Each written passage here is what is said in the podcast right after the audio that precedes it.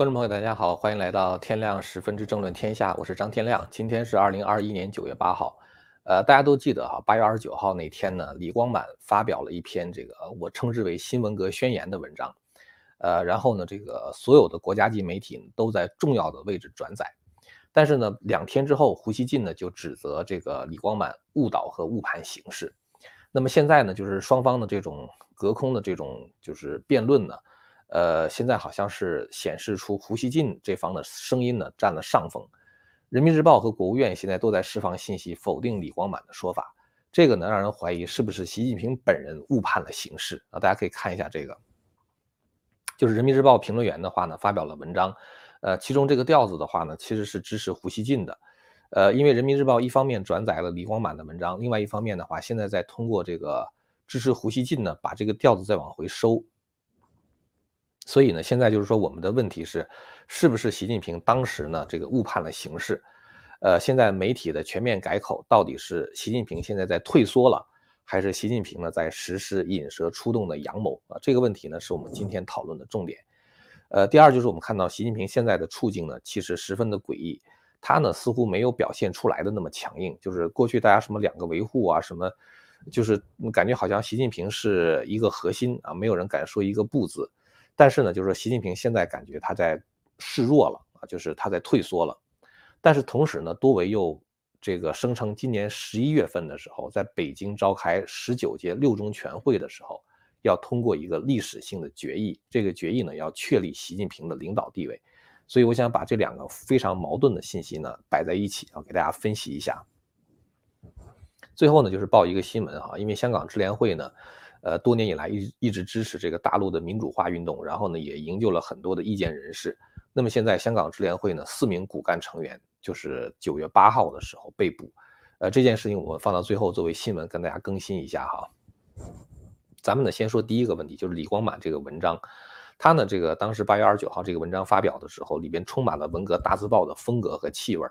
而且呢，这个国家媒体都在重要位置同时转载啊，像人民日报、像新华社、中央电视台都同时转载，这个呢让人感觉到习近平马上就要走文革的老路了。但是呢，就是两天之后，胡锡进呢用公公开发文啊，就指责李光满是在误导和误判形势啊。他还质问李光满说，在中国这样的国家，需要搞运动式革命吗？到底要革谁的命？现在看来呢，李光这个李光满他的这个声音呢，在调门呢，在往下降。然后呢，胡锡进呢，他的看法得到了更多的支持。所以后来李光满他写了一篇自我吹嘘的文章啊，上网不久就被删除了。我们现在不知道是李光满自己就是很知趣的删除了呢，还是网信办就把他的文章直接删掉了。但是人民日报评论员的这篇文章，大家可以看一下里边的一些信息呢，蛮重要的。它的题目叫坚持。监管规范和促进发展两手并重，两手都要硬。他一上来的话呢，就试图对习近平最近一段时间的这个行动呢做一个解释。他说呢，这个一段时间以来，有关部门陆续出台了平台经济啊，这个指的就是像什么这个滴滴出行啊，啊像这个阿里巴巴呀，像美团啊什么之类的啊，这种平台经济啊，就是教育培训啊，像新东方啊什么之类的。然后呢，信息安全，这可能就是滴滴出行之类的哈。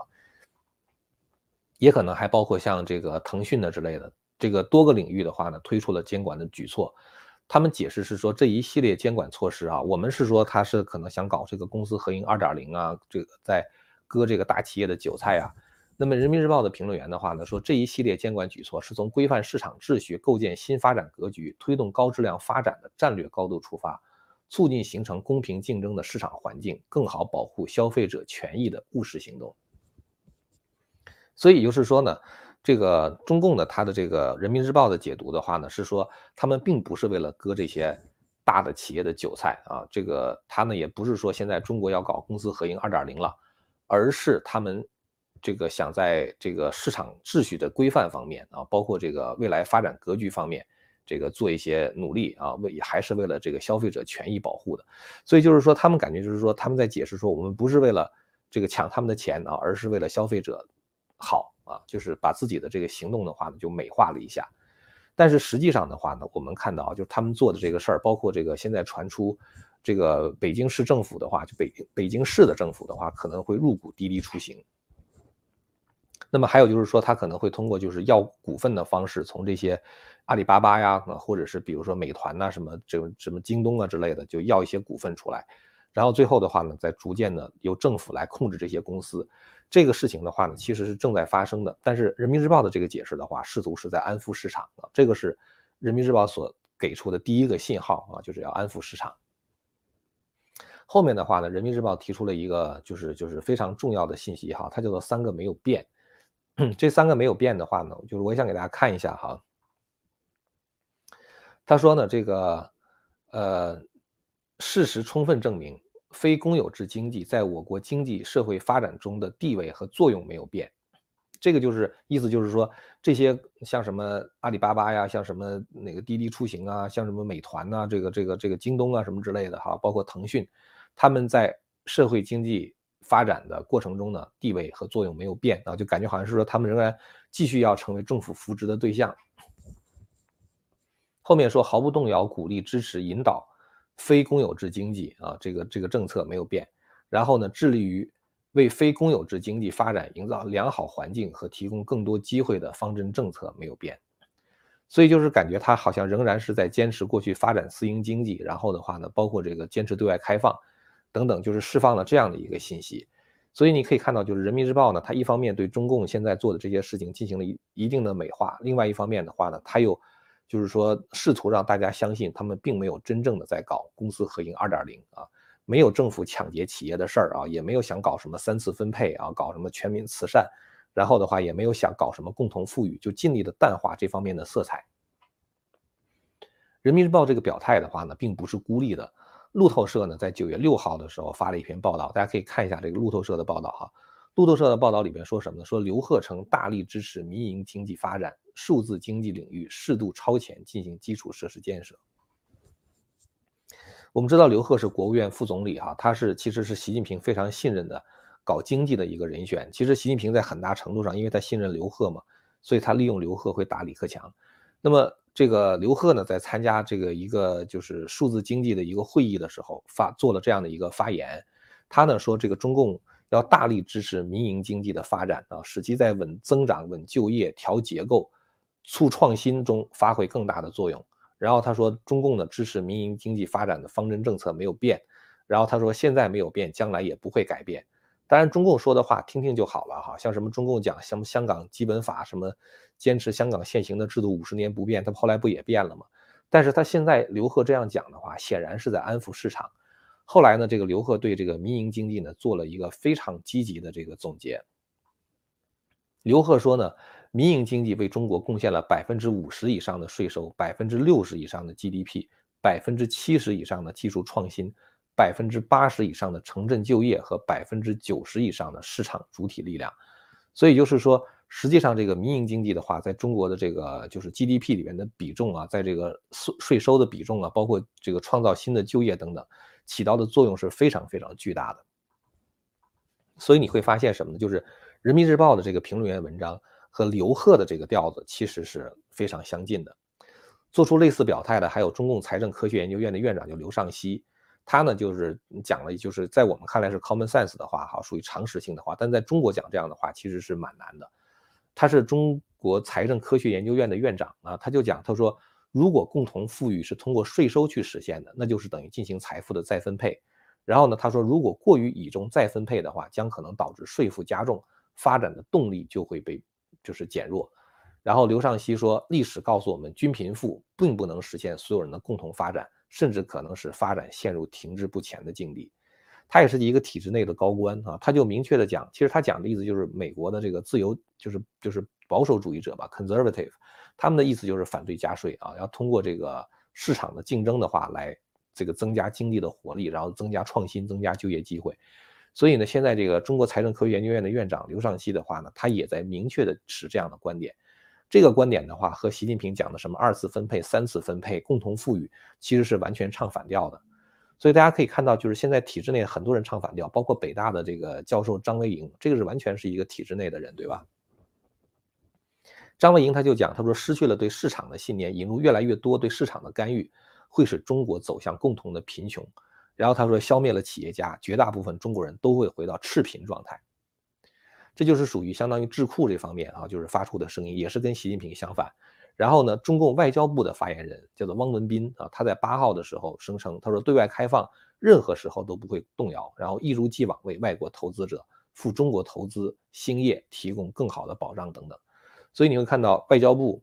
国务院，然后呢加上这个就是现在的这个所谓的相相当于智库之类的人物哈，包括人民日报就是宣传口，几乎他们在最近这一两天的话连续发表这个谈话，然后呢表达了一个同样的声音。就是反对习近平搞的这个新文革，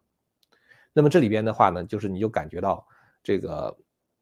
习近平现在的处境呢，其实可能是比较尴尬的啊，或者是是比较诡异的。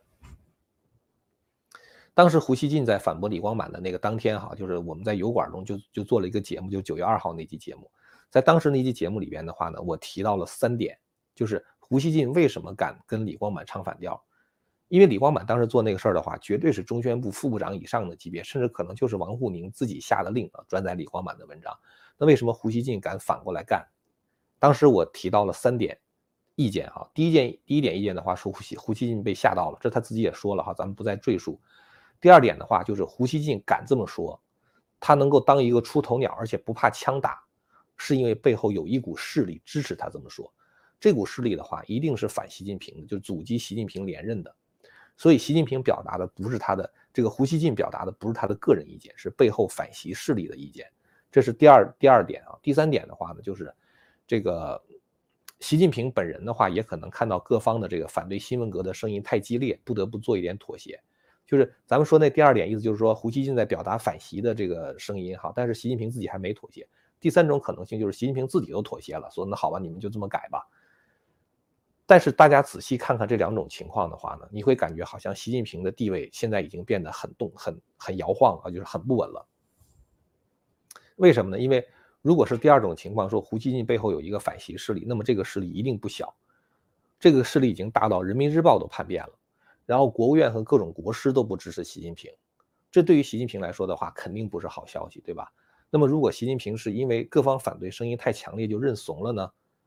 那么习近平就是连两个维护都没做到，那么习近平的地位的话，可能更加不牢靠。那么习近平的话，他搞文革无非是想获得像毛泽东一样的地位，是吧？就是他想灭谁就能灭了谁。但是中共的高官们肯定是极力的反对的，不让习近平得到这样的地位。因为如果习近平真的能够像毛那样的话，越靠近他的人就危越危险啊！就像刘少奇啊，像林彪啊这些人，就是毛泽东想整他们的话，就把他们整掉。如果习近平获得了，比如说像党的主席这样的位置的话，那么党内那些反对派他们的这个处境的话就更危险，他们绝对不希望这样的事情发生。所有不希望这样事情发生的势力的话，都有可能联合起来，不管是因为什么原因他们反习，是保护自己的这个经济利益呢，保护自己家族的利益呢，还是保护这个就是嗯他们整个这一个派系的利益呢？这个。包括他们个人的安全，就出于不同各种各样的这个理由的话，他们可能都会联合起来反习。所以，习近平现在面临的阻力呢是非常非常大的。那么现在的情况就是说，习近平有没有可能是这个他的这个妥协是一种策略，就是他以退为进，先安抚一下你们这些人啊，你们都反对我是吧？那我就听你们的。但是呢，我们做一个交换啊，那么你们呢，我听你们的，你们支持我在二十大上连任是吧？那么到等到习近平连任一旦成功之后的话，那时候就没有制约了，他在搞这个文革二点零。如果这样看来的话呢，那么习近平的妥协就变成了阳谋，就变成了引蛇出洞的阳谋，就跟当年老毛的搞这个这个反右一样。但是我觉得这种可能性相当的小啊，为什么呢？因为毛泽东当时之所以文革的时候想打谁就打谁，想打倒谁就打倒谁，关键的原因就在于毛泽东他有军队的支持。但是习近平的话呢，现在看起来恐怕没有这个把握了。这两天呀，发生了一个，就是说这个让我们觉得也是很奇怪的一个事儿哈，就是大家知道西非呢有一个国家叫做几内亚啊，几内亚发生了政变，一般人的话都不太会注意这个西非的小国哈，它是在非洲的西海岸，然后它的上面的话，北面的话就是北非，然后北非再往上的话，大家知道过了那个直布罗陀海峡的话，就是到欧洲了嘛，西班牙嘛，伊比利亚半岛什么之类的，所以这个国家的话，就是说一般人都不太注意它，因为它的国家很小啊。但是呢，这个国家有一个特点，就是它的铝的储量特别的高。中国你看这么大地方哈，铝的储量只占全世界的百分之二点三啊，就大概是百分之四十的，就是就是四十分之一的样子。但是呢，几内亚一个小国，它的铝的这个储量的话，就占到全世界的三分之一，所以它是中国的十五倍啊！铝的储量就这么小的国家，它的铝的储量是中国的十五倍。中国的话，因为它现在是一个制造业大国嘛，所以说就是有很多很多的这个这个这个就是要生产这个，它都需要铝矿石，怎么办呢？就是从澳大利亚还有从这个几内亚来进口。澳大利亚现在跟中共的关系搞得很僵嘛，所以中共的话就很多的铝矿石都是从几内亚进口的。所以几内亚在发生政变之后的话，中共破天荒的就是改变了过去的一贯说法。过去比如说几内亚一政变，不说几内亚吧，其他别的国家一政变，然后说中共是什么态度啊？对他们的政变什么态度？中共通常会讲一个标准答案，他说我们支持，呃某某某国家人民的选择啊。就如果几内亚政变的话，我们支持几内亚国家人民的选择。他们通常会这样讲，包括阿富汗，他们现在都在这么讲。但是这一次，当问这个外交部的发言人汪文斌如何看待几内亚政变的时候，汪文斌却把脸撂下来了，一反常态。他说：“我们反对几内亚发生政变，这个中国是很少见的，因为中共经常过去都唱高调嘛，啊，我们不干涉别国内政啊，我们尊重他们当地人的选择呀，什么之类的。这次中共是撂下脸来，明确的讲说反对几内亚的政变。你这不是干干涉别国内政吗？是吧？中共这这个面具也撕下来了啊，他为什么反对几内亚政变呢？”呃，这里边可能我觉得有两个原因哈。第一个原因的话是几几内亚是中共“一带一路”上的一个重要国家，这个我觉得可能还不是最重要的原因。当然，这个几内亚原来那个总统就是被被赶下台那个总统已经八十多岁了，叫孔代，这人跟习近平的关系不错啊，这可能是只是其中的一个原因。再一个原因的话呢，我觉得可能习近平就是后背直冒冷汗，因为发动政变的那个人是特种兵的指挥官上校马马迪杜姆布亚啊。可能是东波亚哈什么之类的，这个这个人是这个法国留学的一个人。为什么这么恐怖呢？因为我今天看到一张照片啊，这照片我我在推特上看到了，后来我现在找不着了。就是当时这个几内亚总统孔代有一次出席一个活动啊，旁边好像是从飞机上下来，然后后面有一个给他撑伞的人，就是发动政变的这个人。这个人是几内亚特种部队的指挥官，所以就是说他一度是几内亚总统非常信任的一个人，给几内就挨着他给他撑着伞。但是的话呢，是他发动的政变，所以大家可以想象一下哈，习近平看到这种事情，就是你被你最信任的人推翻，习近平他会不会觉得后脊梁直冒冷汗呢？是吧？你知道中央警卫局里边哪一个人的话是真的是你的人啊？平时对你一片忠心，你也不知道他什么时候就会搞政变。如果党内真的形成一个庞大的力量的话，反袭的话，那你也不知道中央警卫局的人会不会叛变，是吧？我这么说的话呢，其实不是一个猜测啊，其实是有一个旁证的。什么旁证呢？就是西部战区的司令在一年之内连换了四个人，而且前面两个人的话现在都不知去向了啊，就是张旭东和徐启林这两个人被替换之后下落不明。呃，现在的话又换上新的这个这个西部战区司令，一年之内换四个上将，就是换四个司令，同一个战区的司令一年之内换四次，难道不说明习近平他的军队是出了问题了吗？是吧？所以现在的情况就是说，习近平党内遇到了庞大的这个反对势力，然后这个在几内亚政变之后的话，估计他自己对自己周边的这个军人领兵的人的话，他也不是特别的信任，所以习近平现在就有有一点我感觉哈，就是认怂的趋势。那么现在的问题就是说，这个我的这个猜测哈，就是到底习近平是阳谋啊，就是还是真的就妥协了啊？就是他他不行了啊？阳谋的话就是他还行啊，他等着将来再报仇。那另外一种可能的话，他不行。那么到底是哪种情况？这两种情况到底谁是对的呢？今年十一月份的时候，我们很可能就会见到分晓了。因为今年十一月份的时候，在这个十九届六中全会上，这个中共高层呢决定会通过一个。报告啊，就是或者不是通过一个这个相当于相当于报告吧，这也就是一个决议。呃，这一次六中全会的话呢，其实本来中国现在问题很多哈，这个中美关系啊，这个中国经济下滑的问题啊，这个这个就是有很多可以需要讨论的问题。但是呢，这次六中全会的话，它是一个务虚会议，讨论什么问题呢？讨论的是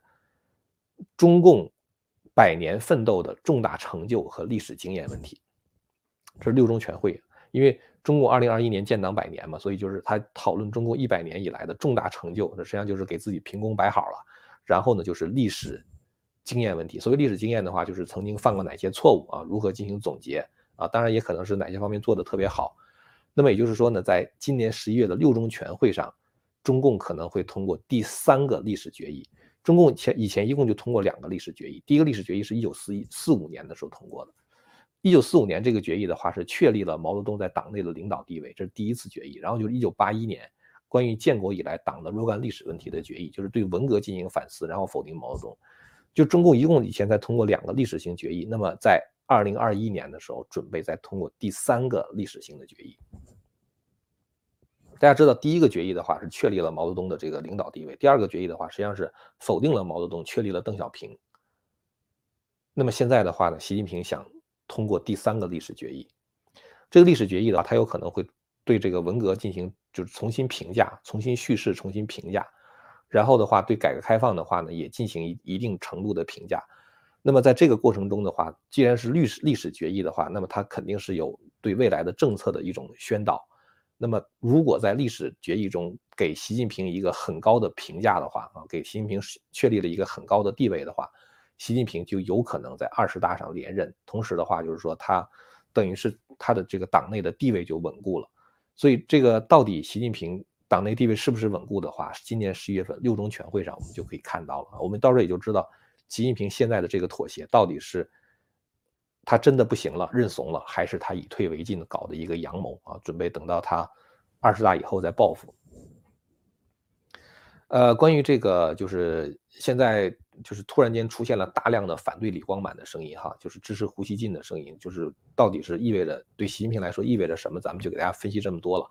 呃，最后的话呢，想跟大家说一个新闻，就是香港警方国安处九月八号的时候拘捕了多名香港支联会的常委。其中包括副副主席邹幸同，还有常委梁锦威、邓跃军和陈多伟，就是拘捕了四个人。我之所以想把这个事儿提出来，是因为在这个六四以后啊，这个香港成立了一个支联会。这个支联会的话，它的全称叫香港市民支援爱国民主运动联合会。爱国民主运动就就是八九六四当时那个那个那个爱国民主运动，香港市民支援他们的联合会，所以叫做支联会。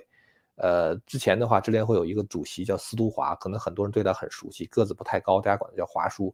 那个人是多年以来一直是就是就是就是呃举办这个烛光六四烛光的悼念呐，这个要求平反六四啊，组织这个游行啊，然后这个还有就是这个营救了很多大陆的异议人士，就是当时在六四之后，中共不是通缉很多学生领袖和公运的领袖嘛，就当时这个香港支联会的话，就营救了很多很多这样的人啊，像那个。呃，中国非常著名的那个作家郑毅，就是他和他的妻子北明，就是被支联会营救出来的。那么，为什么他们被捕了呢？是因为九月五号的时候，香港的警方要求支联会交纳一些他们的这个资料，就是香港警方说说他们怀疑支联会是香港国安法里边描述的那种外国代理人，所以要求支联会呢交出他们和其他别的组织和人士联络的资料。你这个不能交啊，因为那些艺人是他们逃跑的时候，他们就都是跟支联会联系。如果你交的话，等于把大陆的那些艺人是跟支联会联系，那不就等于连锅端了吗？就就都被中共抓起来了嘛。所以他们是就决定不交。那如果不交的话，那最后结果是怎么样？最后结果就是你们坐牢嘛。所以当时这个呃香港警方要求这些资料的时候，九月五号支联会就发布声明说他们不会交这个资料。然后后来，他们的支联会副主席邹幸同呢，在九月七号的时候去警察总部递交了一个信件啊，就是对他们的这个机构的性质做了解释啊，否认支联会是外国代理人。但是呢，这个七号的时候交的这个，完了之后八号的时候，就是香港的八号可能就是我们的七号了哈，就是我们昨天晚上，然后这个支联会的副主席邹幸同就被捕了啊，同时被捕的还有三个常委，呃，所以这个事情的话，我觉得是一个。就是当然，我们知道中共的话，他就是这样通过国安法，他就是为了镇压这批人啊。但是就是说，呃，我们还是要为他们发声啊，要关注他们，